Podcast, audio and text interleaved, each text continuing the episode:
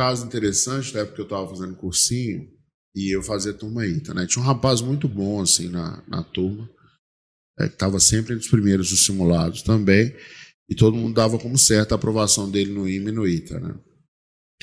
Aí chegaram os vestibulares, a gente foi lá fazer a prova do ITA, né? Algumas pessoas passaram, é, teve a prova da primeira etapa do FMG, né? esse rapaz passou, um monte de gente passou.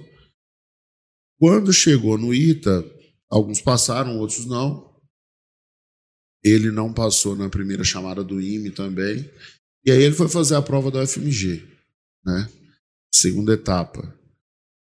Aí ele chegou lá para fazer e, e, fez isso que você falou. Ele falou: Ah, essa questão aqui é mais ou menos isso, eu vou fazer aqui.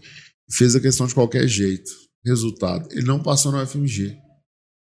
Que naquela época, para quem estava quem tava se preparando para o ITA, era relativamente tranquilo, assim, né? Tinha que passar.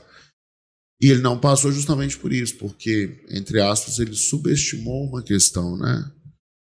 E, e o simulado serve para isso, para você aprender a não subestimar as questões. Eu concordo demais. Isso aí de subestimar a prova eu já fiz muitas vezes. Já. E. Inclusive, eu não entrei no FMG em 2007 por causa disso. Tipo, eu subestimei o estudo de matrizes, cara. Justamente porque eu já tinha estudado antes, falei assim, eu tô sabendo. E deixei matrizes. É. Sabe quanto valia a prova? Essa questão? 14 pontos, cara. Nossa. É, então. Aí faltou um pouquinho ali no final, faltou uns dois, três pontos. Foi, com certeza. Ah, rodei, não entrei.